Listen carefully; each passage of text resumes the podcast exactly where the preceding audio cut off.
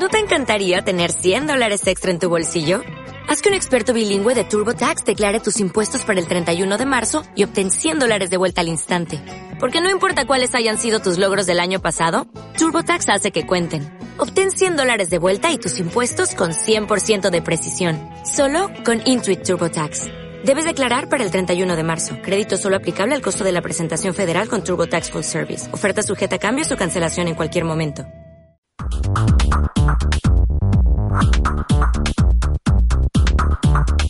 La voz del derecho presenta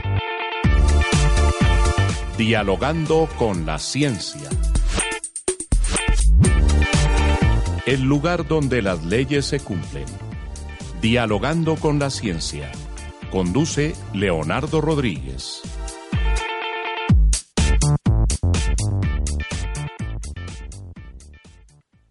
Muy buenas noches para todos. Nos encontramos nuevamente en Dialogando con la Ciencia, el lugar donde las leyes se cumplen.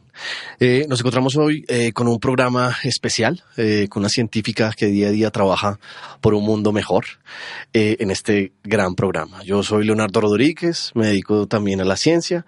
Me pueden, me pueden encontrar en las redes sociales, en Twitter como Leonardo Rots. Y bueno, el día de hoy nos encontramos con una gran científica, la doctora Mayra García. Doctora Mayra, muy buenas noches. Buenas noches, Leonardo. Gracias por la invitación. No, gracias a ti por estar aquí. Bueno, eh, doctora Mayra, eh, antes de empezar en materia, tenemos solo una horita para hablar y yo creo que hay que empezar en materia pronto. Pero sí sería importante un poco conocer acerca de ti y que la gente que nos está escuchando sepa quién es Mayra García. Bueno, yo soy bogotana, aunque no lo parezca. Eh, me dedico, soy ingeniero de sistemas. Eh, desde pequeña me fui a vivir a, Cúcuta y estudié ingeniería de sistemas. Me apasionó todo el tema de la computación. Luego fui, me fui a estudiar, a hacer estudios de maestría y doctorado a España en temas de tecnología, tecnología de la información. Y actualmente soy docente de la Universidad de AN. Ok, muy bien. ¿Y dónde estudiaste en España? En la Universidad de Girona. En la Universidad de Girona, en Cataluña. En Cataluña. En Cataluña, España. Eh, profesora Mayra, eh, este es un programa de ciencia y esta es una emisora de leyes. Entonces, eh, ya que usted ha trabajado en software y esa es su pasión, quisiéramos conocer un poquito cuáles son las leyes que rigen todos los temas de software. Bueno, tenemos muchísimas leyes y muy antiguas y bueno, vamos en la tecnología 4.0, por ejemplo. Y eh, bueno, nace todo desde hace muchos años a partir de la necesidad de mm, una necesidad matemática. Específicamente, hay muchas hipótesis de dónde nace todo el tema de la computación, el software y demás. Eh, una de las teorías es que nace a partir de la necesidad de, conteo de personas en Estados Unidos, de hacer un censo y se hizo una propuesta de, a través de, del uso de la computación, de en lugar de demorarse meses, pues hacerlo en, en la mitad del tiempo que lo podrían hacer de forma manual en ese entonces. O sea, nació en un censo, no, no, en, una guerra, porque muchas de las tecnologías... Una de las teorías es que también, una de las teorías es que es, nace de una necesidad militar, okay. pero una de las que más cobra sentido es que es a partir de un censo. O sea, se requería censar la población de Estados Unidos y, y por eso nace de ahí la, todo el tema de la computación. Eh, empiezan a surgir, por tanto, requerimientos de hardware y software para, para suplir todas las necesidades que habían en ese Del conteo en ese momento. Estamos hablando de 1800, sería por ahí. Exactamente. 1800. Muy bien. Y, respecto a este tema de software, yo, sé que hay muchas áreas, digamos, muchas ramas, muchas disciplinas integradas en el propio software. Hay expertos en, la computación como tal, en la programación, en el hardware aplicado a, software, en desarrollos, temas como Big Data, temas, bueno, una, infinidad de temas aplicados a software. Eh, ¿Cuál es su proyección? ¿Cuál es su, su, en su ser científico, cuál es su rama? Mi área específica es todo el tema que tiene que ver con desarrollo de software. Okay. Sí, tanto a nivel de investigación como a nivel de docencia. ¿Y trabajan desarrollo de software hacia dónde? Desarrollo de software aplicado a todo el tema de salud. Aplicado a la salud. ¿Y cómo es eso? O sea, ¿cómo aplica uno unos algoritmos a la salud de las personas? Bueno, de muchísimas formas. Sí, no solamente algoritmos, sino hardware. Sí. Sí. Eh, desde que nace allí el transistor, ya en 1950, nace todo el tema del, del transistor y allí empieza a surgir todo lo que es el procesador y todo lo que ello implica.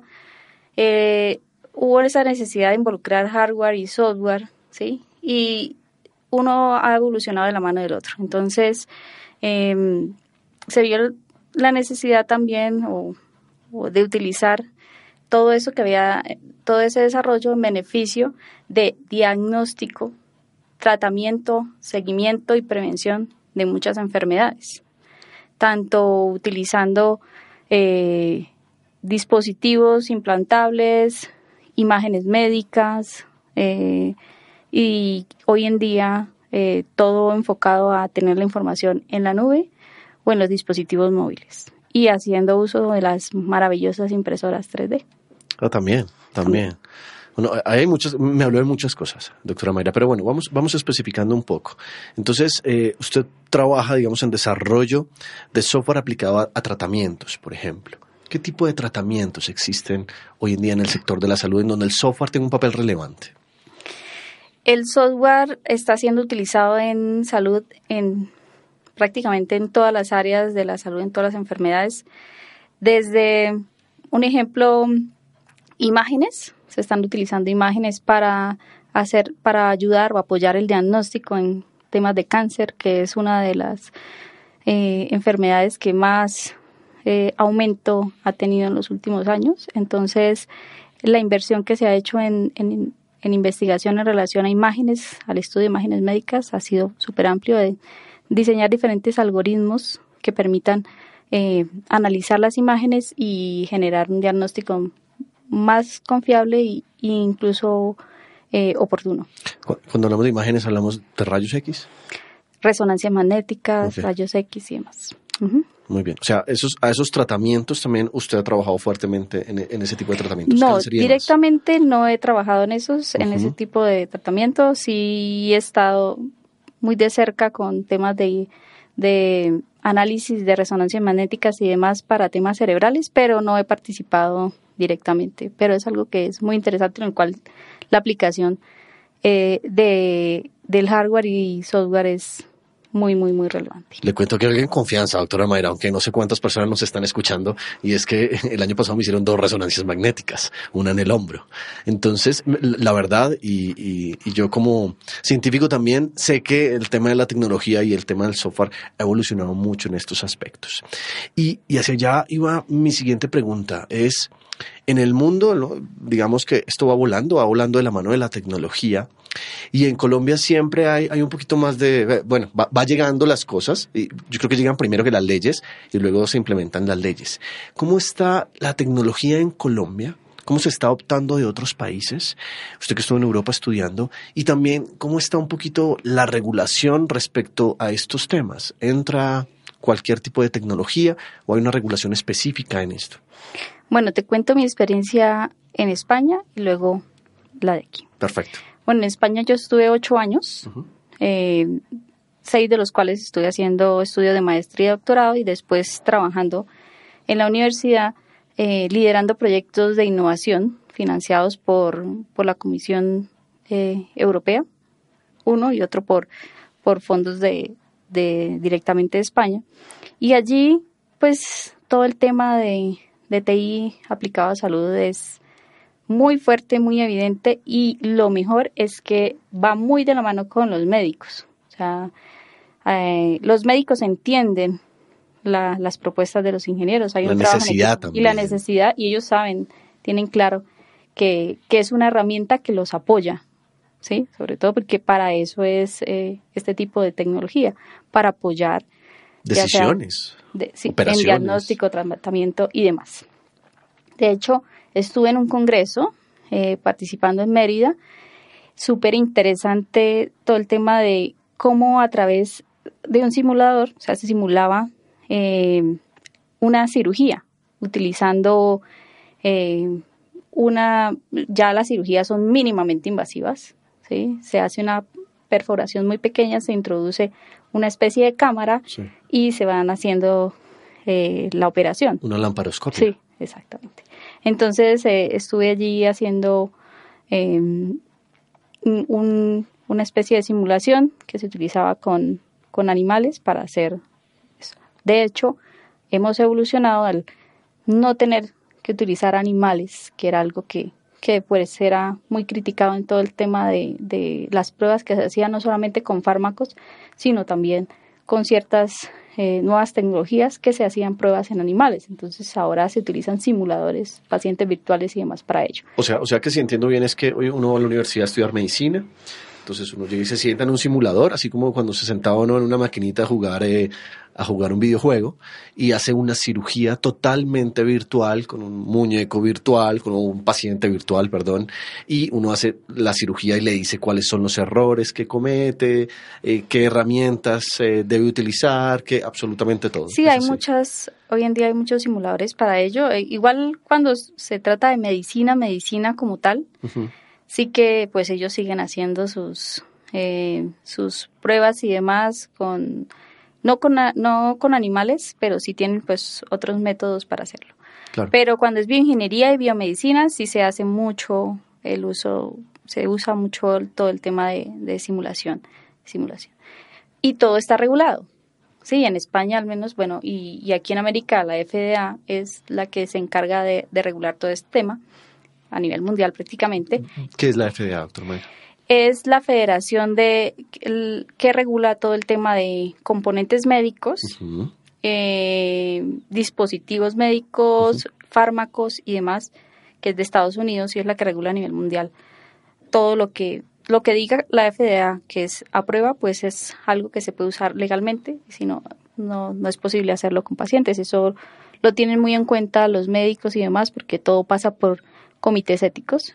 ¿sí? Y entonces... Eh, es como la IEEE en electrónica, algo así. Algo así. Esto maneja todo el tema de salud. En, España o en Europa en general está todo muy regulado, ¿sí? Desde la historia clínica electrónica, ¿sí? Hasta todo este tema de uso de simuladores y demás está muy regulado. Lamentablemente en Colombia no. ¿Cómo estamos en Colombia? En Colombia aún nos falta mucho en cuanto a que los médicos quieran hacer uso de la tecnología. ¿sí? Hay algunos que sí, y son líderes y, abanderados del tema, pero hay otros que aún ese tema les cuesta un poco. Les cuesta un poco que sea una máquina la que eh, les ayude a tomar decisiones, un algoritmo y demás, ¿sí? Eh, un sistema experto. Es, a ellos les cuesta bastante ese tema, pero hay también muchas personas que están, eh, muchos médicos que están trabajando. Lo que pasa es que aquí aún no está todo el tema de normativo también regulado. Entonces, por ejemplo, cuando, cuando hablamos de pacientes, tenemos que hablar que sus datos tienen que ser privados. Entonces, es complicado usar la nube en ciertos aspectos porque no hay garantía de que esos datos no puedan ser hackeados, etcétera. O sea, hay que utilizar muchos algoritmos de encriptación y demás. Y eso es algo que aquí aún no está tan claro y por eso los médicos prefieren tener en sus computadores esta información, esta información.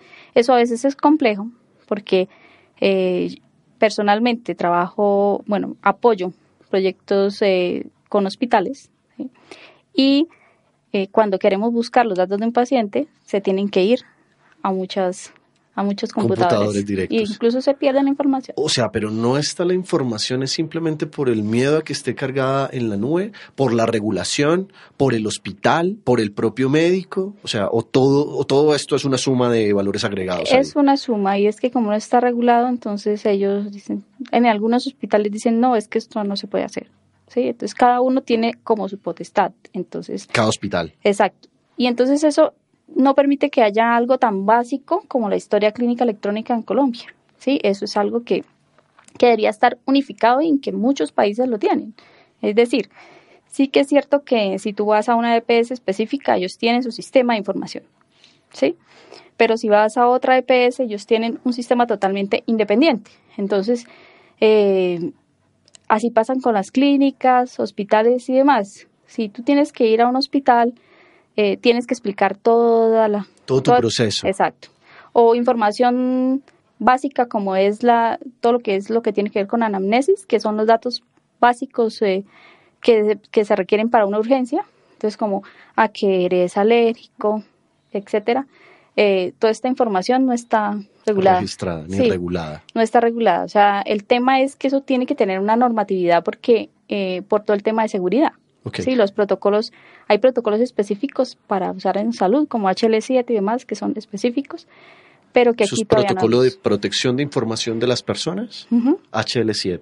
Sí, pero que tiene que ver más con temas de criptografía y demás, de cómo se hace el proceso de encriptar la información y, y todo eso. Claro, es un problema. O sea, si, si yo, por ejemplo, estoy en, en mi EPS o estoy en mi prepagada, y me voy a cambiar a otra, esta información debería estar en la nube y ellos poder ver todo mi tratamiento. Si yo empecé un tratamiento, llevo año y medio y me paso a otra, me toca volver a empezar, porque de pronto ellos dicen, no le voy a dar esa, esa máquina que necesita o este tratamiento, porque es muy costoso para mí y yo no estoy seguro de que usted lo, lo tenga. Sí, digamos que eso es algo que puede pasar, pero lo más peligroso es que, por ejemplo, tú tengas un accidente, eh, no estés consciente, uno tenga tengas el estado de conciencia, no se puedan comunicar con un familiar y demás, y te lleven a X clínica y esa clínica no sabe, eh, no tiene acceso a tu información básica, no sabe qué enfermedades has sufrido, si eres alérgico o no a un medicamento, cuál es tu tipo de sangre, etcétera.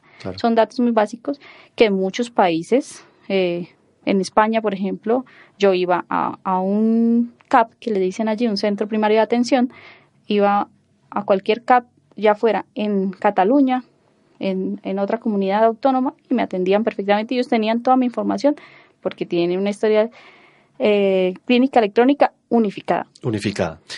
¿Quién se cree eso en Colombia? ¿Quién debería hacer eso? ¿O, en manos de quién está eso? Del Ministerio de Salud. Del Ministerio de Salud. ¿Por qué no se ha hecho? Eh, se han creado algunos modelos. Por ejemplo, el Meta es uno de los ejemplos de, en este tema. ¿El Meta es un software, un modelo? No, el Meta, el departamento. Ah, el departamento del Meta. El departamento. Muy bien. Sí, ellos sí que lo tienen eh, regulado. Sí, sí, sí. Sí.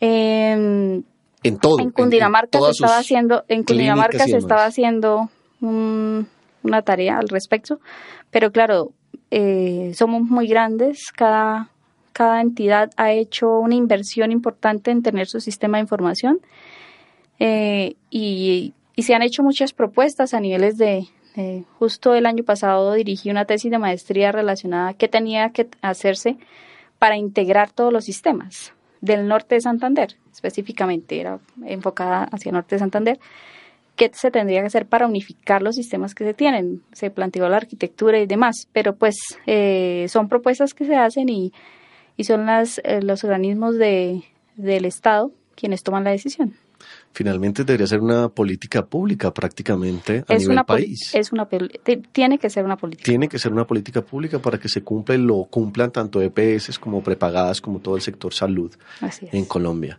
No, bueno, muy interesante. Esperemos que esto sea también esta esta entrevista sea un hito para que nos escuchen y bueno poderlo proponer, ¿no? Porque me parece que es muy importante. Sí. Y, y lo que dices de los accidentes, bueno, espero Dios no quiera que nos llegue a pasar nada, nada de esto, ni a los que nos están escuchando, pero bueno, es, es, es algo factible, es algo que está pasando hoy en día. Volvamos a lo nuestro, volvamos al software. Eh, yo he conocido algunos casos y siempre he oído que la evolución de la inteligencia artificial y de los sistemas expertos ha estado muy de la mano con precisamente eh, la medicina, el sector salud.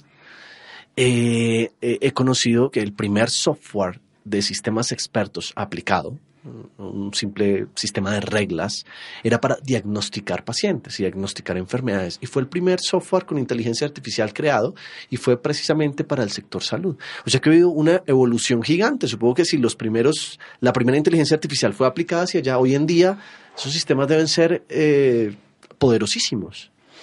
Sí, es por la inversión tan fuerte que se hace a nivel mundial en temas de salud, que que se tuvo ese apoyo eh, y se utilizaron los sistemas de información para apoyar el diagnóstico, la prevención, el tratamiento.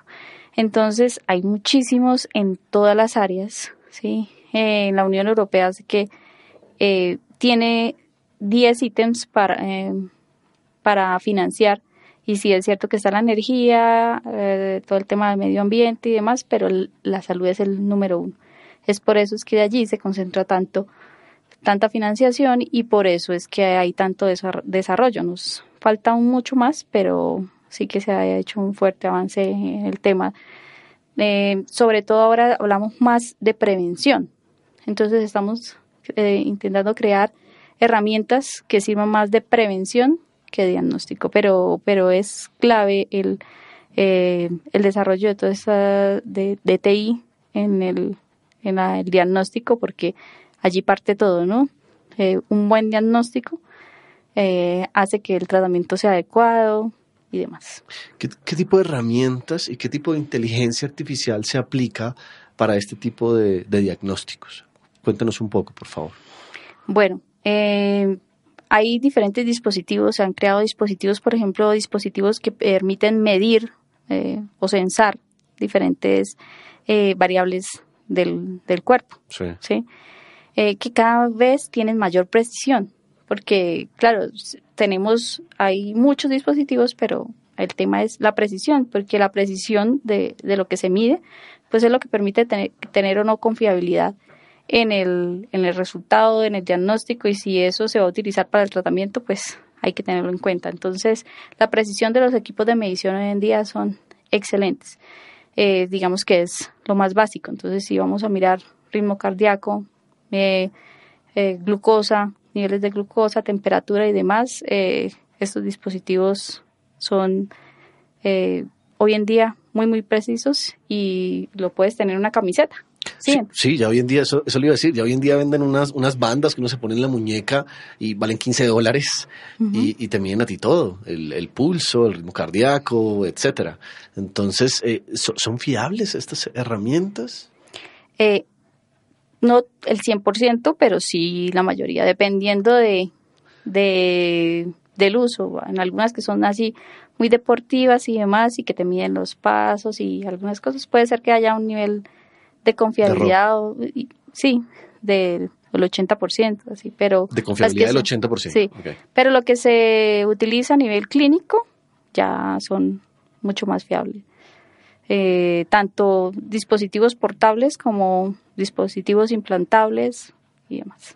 O sea que si yo estoy enfermo, no sé, tengo la tensión alta y me mandan un tensiómetro y voy y me compro una bandita de estos 15 dólares, tú no lo recomiendas. Vaya al médico y que le den un, sistema eh, específico para, para tratarse el tema de tensión alta para poderlo medir y controlarlo. Igual eh, se, se puede tener en cuenta el porcentaje, los dispositivos lo dicen cuánto es su porcentaje de, error y, ya mirar si, si todos los días me está saliendo la atención en 180, 190, pues algo está pasando, no es el dispositivo que estaban.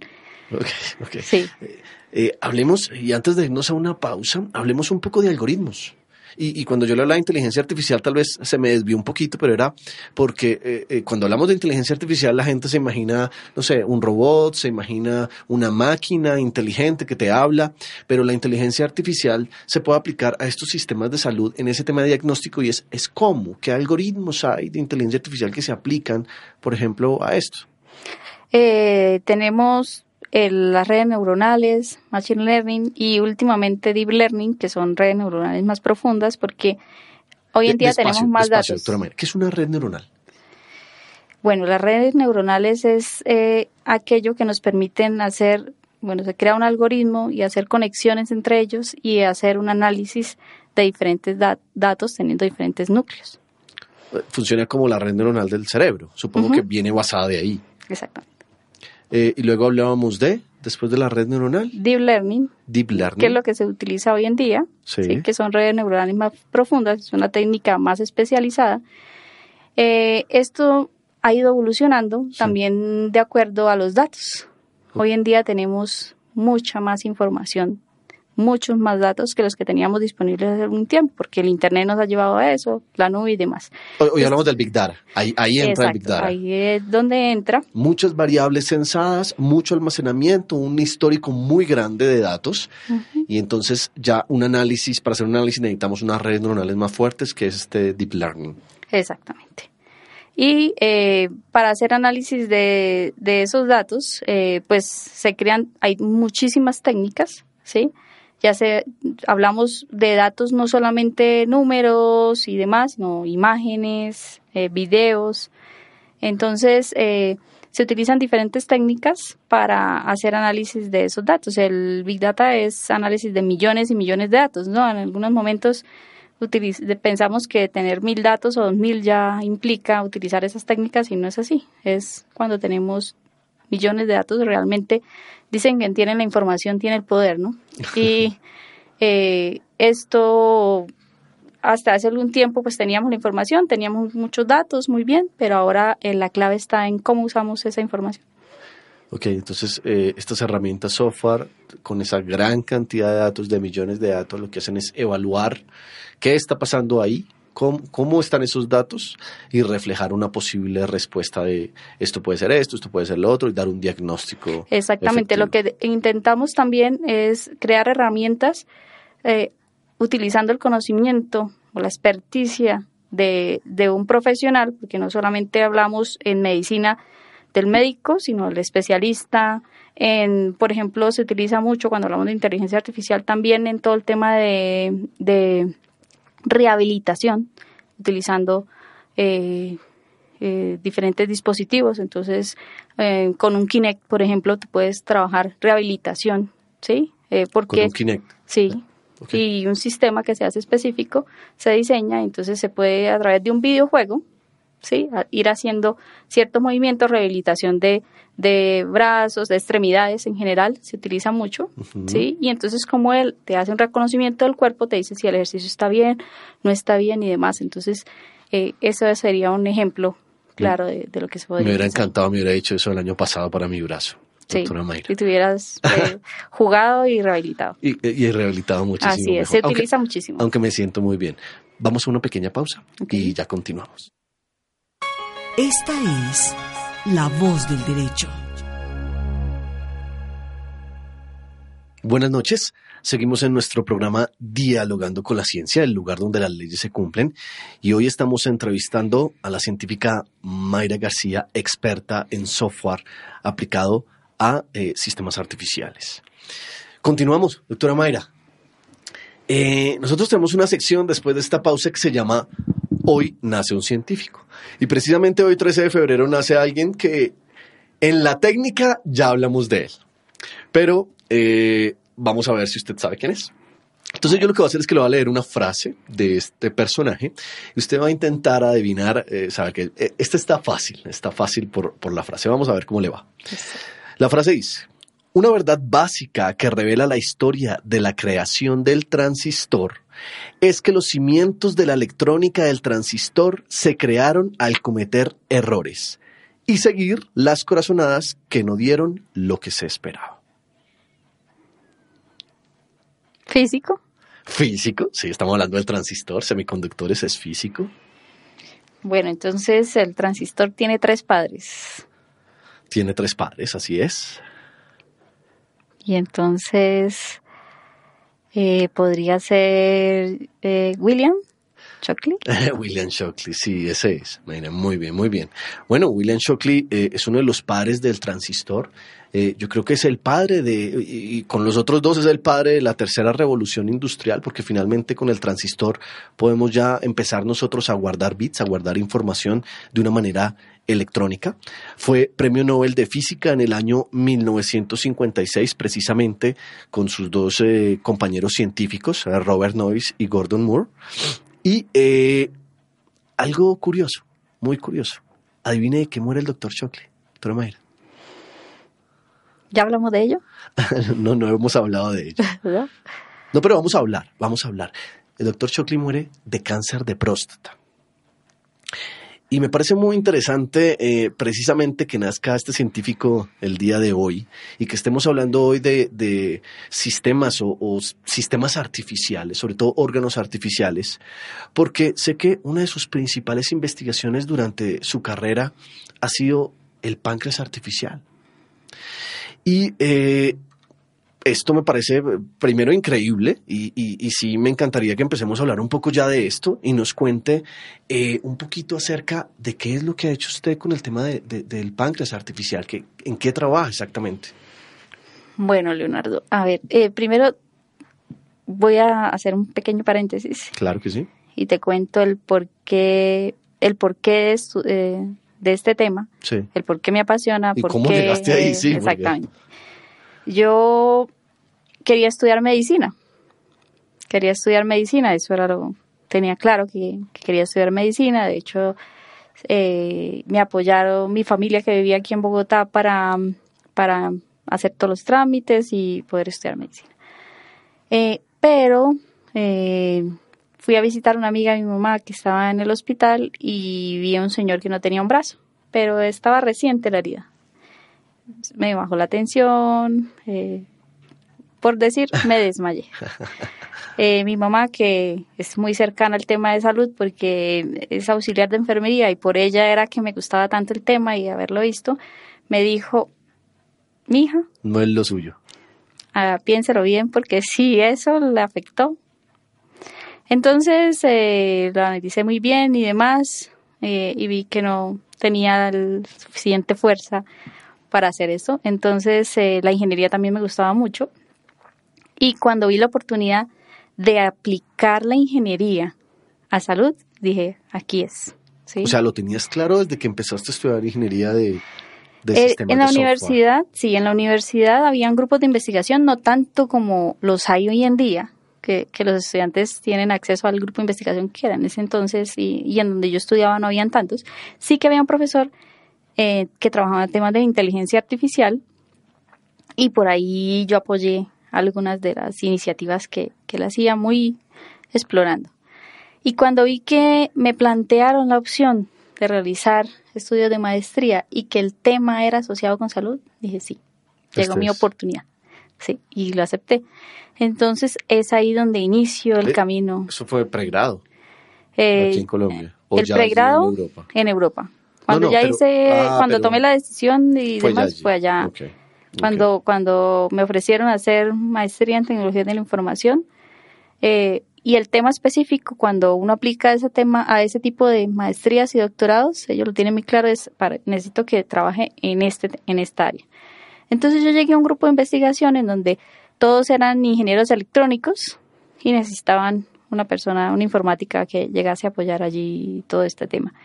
Y ahí es donde empieza mi camino en el desarrollo de, de herramientas de apoyo. Inicialmente fue herramientas de apoyo a la dosificación de insulina en pacientes con diabetes. Ok. Ahí es donde nace eh, eh, todo este tema del páncreas artificial que Eso, eso suena a mucho hardware, suena a mucha máquina, dosificación de insulina, suena muy conectado hacia una máquina específicamente. Yo siempre amaba la electrónica, tanto la amado que mi esposo es electrónico. Entonces, eh, sí, está relacionado, pero yo me dediqué más, eh, tenía que entender cómo funcionaba el hardware, Sí. pero estaba más enfocada a crear eh, algoritmos que permitieran ayudar a la toma de decisiones de dosificación, porque eso no es tan fácil como parece. Es un tema muy complejo y es un tema que, que las personas con diabetes padecen cada día el tema. Bueno, pero no se me adelante. Cuando nosotros hablamos de órganos artificiales, aparecen muchas tecnologías, muchísimas tecnologías. Impresión de órganos, biología sintética, ingeniería de tejidos.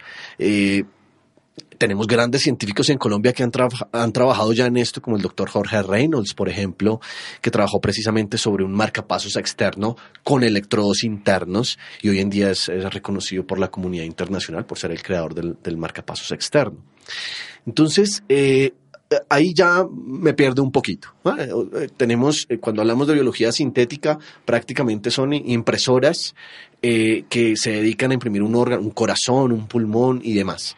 Cuando hablamos de páncreas, Y cuando hablamos exactamente de páncreas artificial, ¿qué es? ¿Qué lo compone? ¿Qué tiene? ¿Qué elementos hay ahí dentro? ¿Es, es también una impresión de órgano?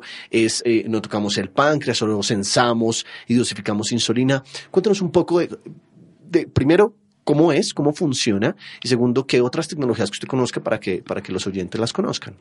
Bueno, el páncreas artificial no es un, como tal, un órgano que se implanta. Esto lamentablemente no se puede hacer. El tema con, con la diabetes es que el sistema inmunológico ataca las células beta que producen la insulina. Y cuando tú le pones, eh, ya han hecho, de hecho en algunos pacientes, muy pocos es posible hacer un trasplante de, de páncreas, pero el sistema inmunológico lo vuelve a atacar porque ya es una condición metabólica.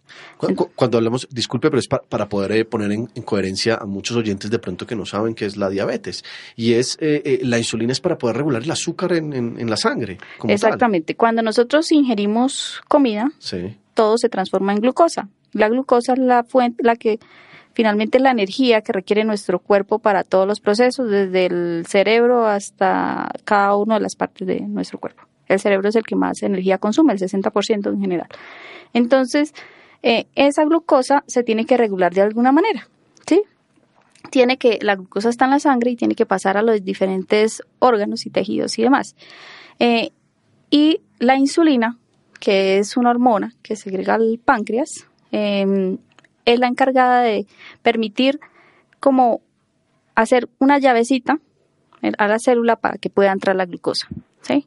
Al no haber producción de insulina, que es lo que pasa en los pacientes con diabetes tipo 1, ellos, el sistema autoinmune ha atacado las células, ya no producen insulina.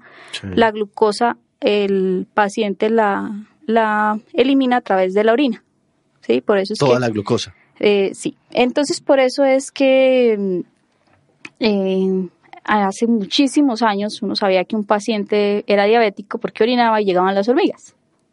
Esto era hace muchos años. ¿sí?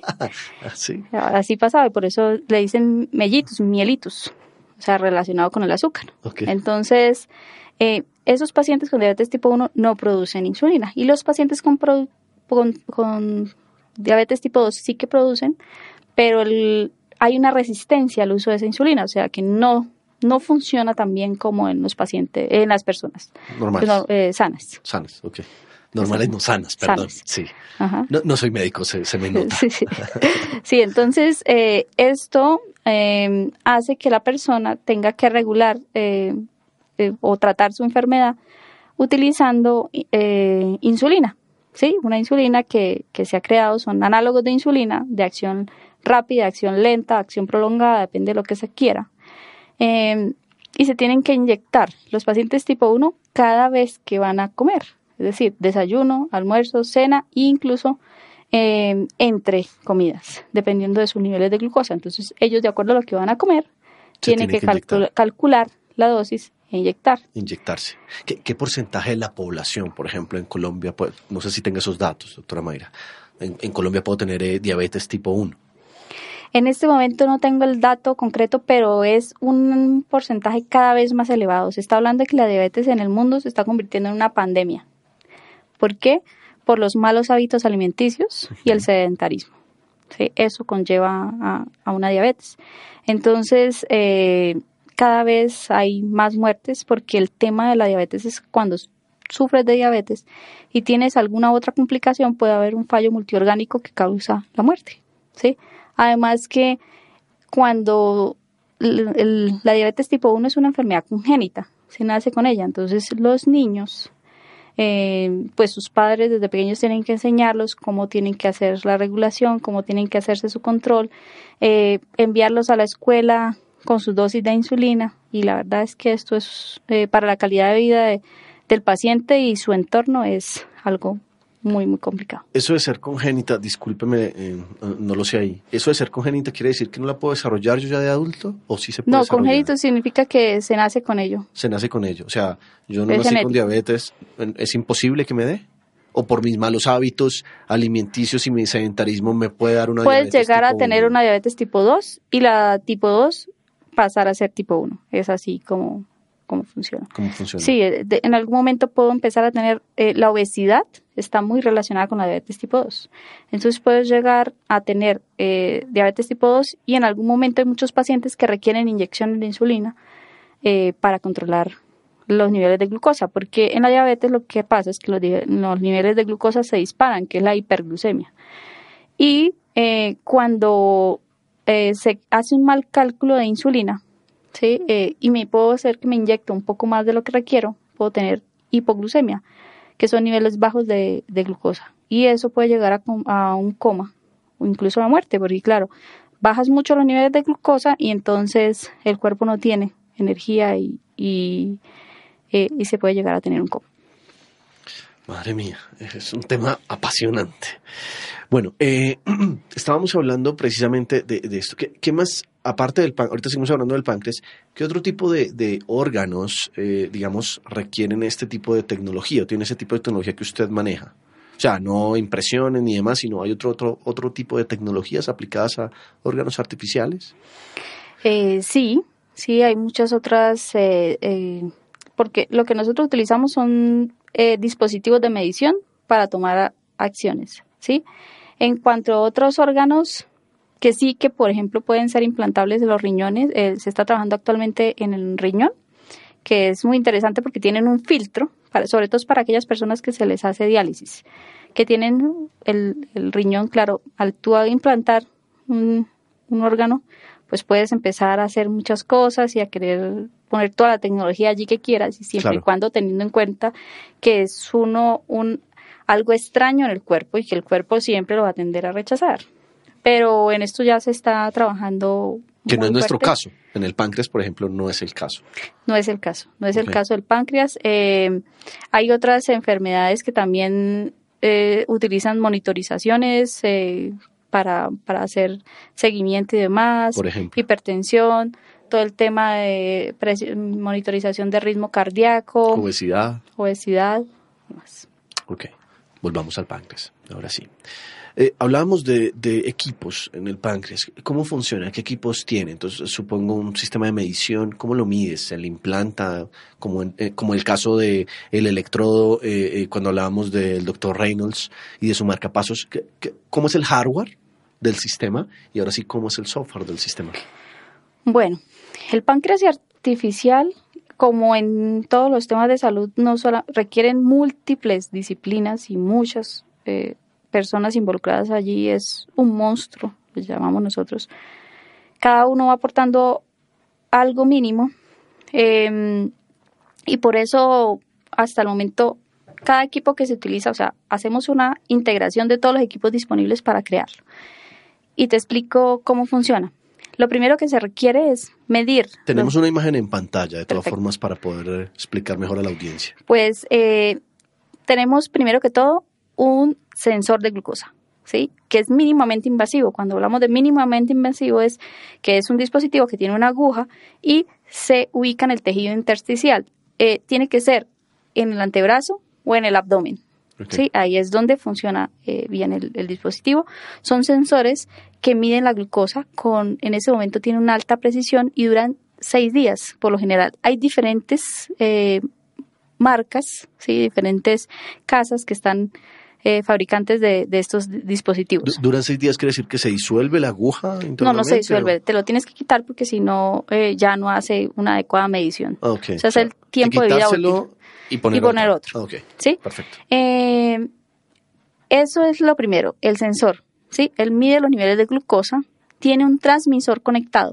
¿sí? El transmisor, eh, si, tiene, si es, eh, dura hasta que se te pierda o, pase algo, pero no, no tiene que, de exactamente, control. lo transmite al, a un dispositivo que, que es un monitor continuo de glucosa, en el cual el paciente puede visualizar que es un dispositivo como parecido a un, a un celular, en el cual uno puede visualizar los niveles de glucosa. Él te dice ¿Va ¿Cuánto conectado o va inalámbrico ese dispositivo hoy en día? inalámbrico. Inalámbrico total. Ujú. Ok, Eh, lo podemos se puede visualizar. sí. Los protocolos de comunicación están cerrados, solamente se pueden eh, entre ellos comunicar, ¿sí? O sea, solo es visualización y monitorización Sí, del tú sistema. puedes ver el- la, la medición Sí. y eh, de acuerdo a lo que tú ves en pantalla, de acuerdo a lo que el paciente, la persona quiere ingerir, toma, hay unas reglas y se, calcula la dosis. Y luego viene el, eh, la bomba de insulina. En muchos casos, hoy en día está integrado el monitor continuo de glucosa con la bomba de insulina. La bomba tiene un repositorio en el cual uno le pone la insulina, ¿sí? Eh, y le dice inmediatamente al infusor de insulina cuánta dosis, eh, tú le dices, necesito que me inyecte un, un micro, un bolo, ¿sí? Porque son eh, pequeñas dosis de insulinas que se dan cada cierto tiempo, ¿sí? Pero el paciente es el que le da la orden a la máquina. Eso estaban mililitros en... ¿en, unidades de en unidades de insulina. Unidades de insulina, ok. Sí. Eh, su software, sus desarrollos van aplicados hacia el monitor. O sea, todo el sistema de control de sensado e inyección de la insulina, es, esos son sus principales desarrollos, doctora Mayra, ¿sí? Sí, exactamente. Eh, se ha trabajado en, por ejemplo, mejorar la calibración de los monitores, de, las medidas que toman y demás. Estos sensores toman la medida cada cinco minutos. Cada cinco minutos se tiene la información. Pero realmente eso es lo que hay hoy en día y es lo que el paciente tiene. ¿Y a qué le llamamos nosotros páncreas artificial? Lo que nosotros llamamos páncreas artificial es que el paciente no tenga que intervenir o lo que le podemos llamar eh, un lazo híbrido es, eh, o le podríamos decir al, paciente, mm, por favor, haga un anuncio de comida, diga, voy a comer, simplemente. Em, y ahí es donde viene el algoritmo de control que tendríamos en un dispositivo móvil, ¿sí? Entonces, lo en que un celular. En un celular. Entonces, lo que se haría es, a partir de la señal del sensor, o sea, la información que nos da el sensor, empezar a analizar cómo va la curva de glucosa y a través de algoritmos de control decir eh, el paciente mm, el paciente requiere tanta dosis de insulina y que no sea él el que la calcule. O sea, me voy a comer un bife de carne en la noche y yo puedo decirle desde mi celular, voy a comerme ese bife de carne para que se prepare el sistema a inyectar la insulina necesaria y va haciendo como una adaptabilidad, es un sistema adaptativo. Pero cuando hablamos de anuncio de comida me refiero solamente a decirle voy a comer, no que vas a comer. Porque hay un problema. Okay. Uno de los grandes retos. Sí. Y es que si tú te comes, si, por ejemplo yo te digo, Leonardo, te vas a comer eh, una hamburguesa. ¿Cuántos carbohidratos tiene la, hamburguesa? De acuerdo a los carbohidratos, haces la, eh, aplicas una regla específica para calcular la dosis de insulina que requieres. O sea que eso solo puede saber el sistema a partir de que yo empiece a comer. Sí, pero es que el paciente tiende a equivocarse. Hay estudios que dicen que el paciente en, muchas veces tiende a subestimar lo que va a comer. Claro. Es que es muy difícil decir, en un cocido boyacense me voy a comer 50 gramos de carbohidratos, 100 gramos, 200. Sí, los cuyos tendrán un, poco de carbohidratos. y entonces el tema es eh, que, por ejemplo, también se, se utiliza ahí reconocimiento de imágenes ¿sí? Eso es algo en el cual en, su momento también trabaja, eh, estuvimos trabajando y es a través de una foto yo podría decir esto, identificar qué tiene el plato. Sí. Y poder hacer una estimación, eso también es otro tema, pero... Un sistema de visión artificial. Sí, exactamente, que también se puede utilizar aquí. Pero esa gran incertidumbre o ese error en el conteo de carbohidratos es uno de los grandes retos junto a la variabilidad que hay eh, en el paciente. Entonces, si yo me como una hamburguesa en la mañana eh, y me la como en la tarde, mi cuerpo actúa totalmente diferente. Y eso mismo pasa entre los dos. Si tú te comes una hamburguesa, actúa metabólicamente, tu, tu metabolismo es diferente al mío.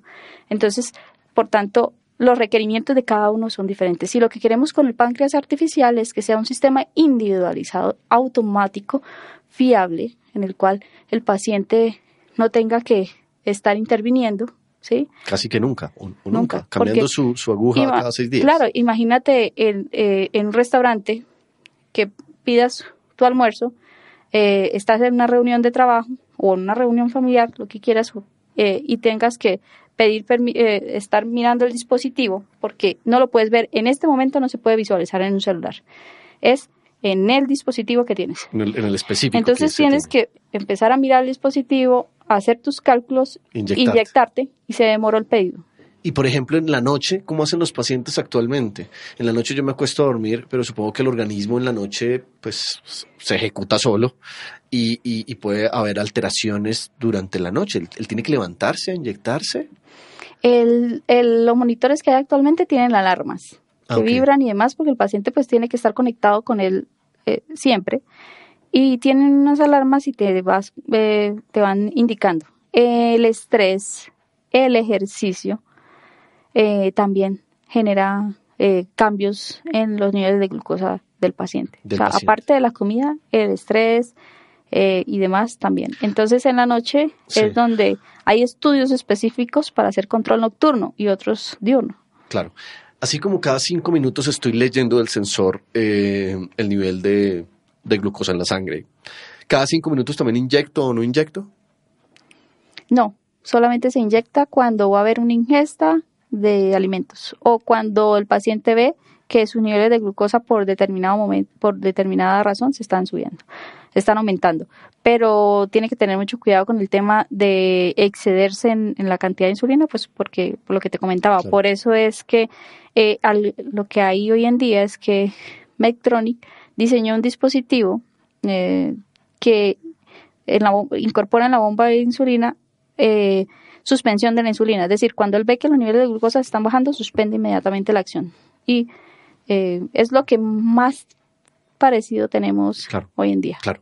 Eh, eh, ¿Con quién trabaja usted, doctora Mayra? ¿Trabaja con, hospitales, trabaja con otras universidades, trabaja con entes internacionales? ¿Con quién trabaja usted? En Colombia trabajo con, trabajamos la Universidad de AN, a la cual pertenezco, con el Hospital San Ignacio, que es el quien más pacientes tiene eh, monitorizados, ¿sí? O sea, que tienen monitorización continua de glucosa, o sea, que tienen los dispositivos. Eh, también con le dan los datos. ¿Tiene Exactamente. Eh, tenemos un acuerdo de confidencialidad y demás. también con la Universidad Antonio Nariño. y en este momento tenemos un proyecto de Colciencias con los anteriores que mencioné y la Universidad Nacional. La Universidad Nacional. Eh, eso en Colombia. Eso en Colombia. Eh, y también trabajo con la Universidad Nacional de La Plata, que son los primeros en realizar ensayos clínicos de páncreas artificial en Latinoamérica. ¿sí? Y trabajo con la... Estamos trabajando también en temas de más de cloud computing, en, en temas de control con la Universidad de Torino. También trabajamos con la Universidad de Oxford Brooks, Imperial College y el Instituto de Bio medicina del Hospital Josep Preta de, de Girona. Muy interesante. Una pregunta, y cuando hablo de La Plata, eh, que ya han hecho pruebas clínicas, ¿quiere decir que en, en, Colombia todavía no tenemos pruebas de esto? No, estamos ya eh, con asesoría de la Universidad Nacional de La Plata. Tuvimos un investigador que estuvo aquí en noviembre. Vamos a empezar los primeros ensayos clínicos con el Hospital San Ignacio.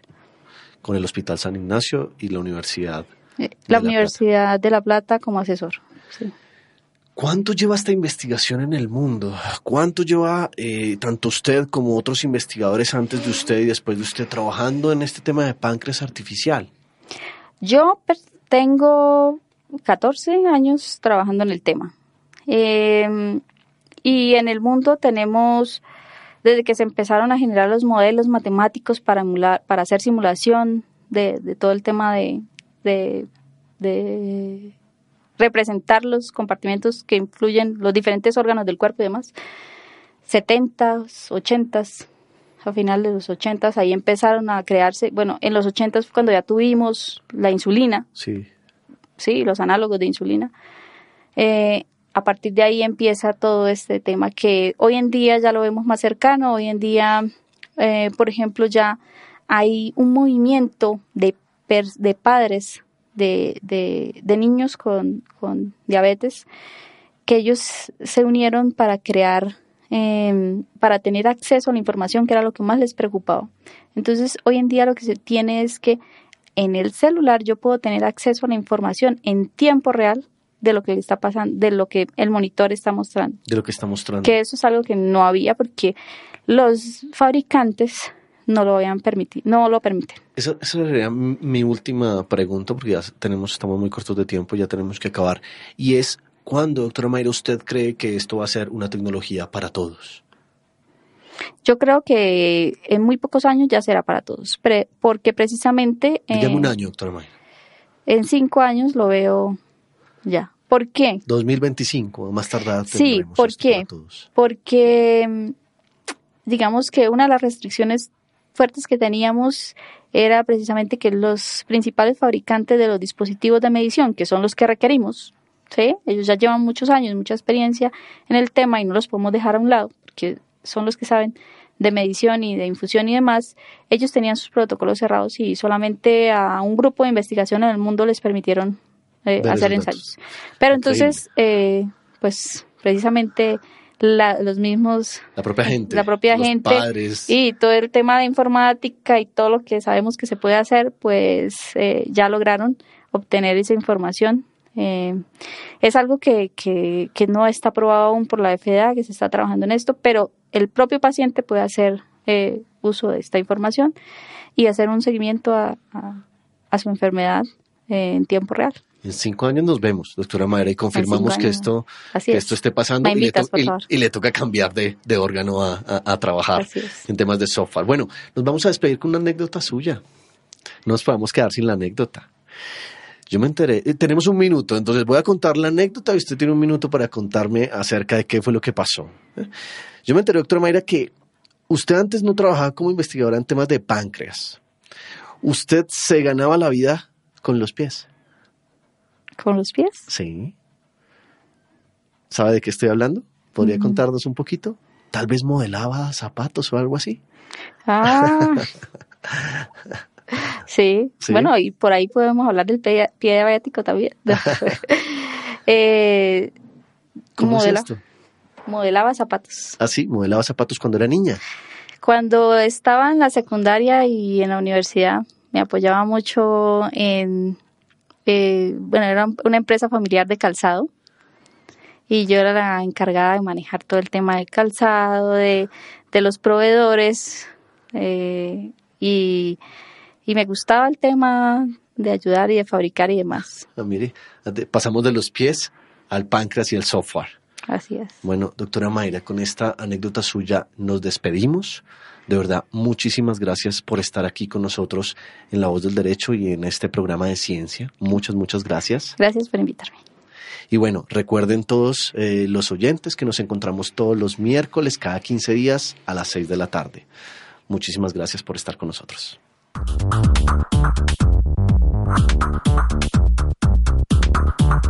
La voz del derecho presentó Dialogando con la ciencia. El lugar donde las leyes se cumplen. Dialogando con la ciencia. Condujo Leonardo Rodríguez.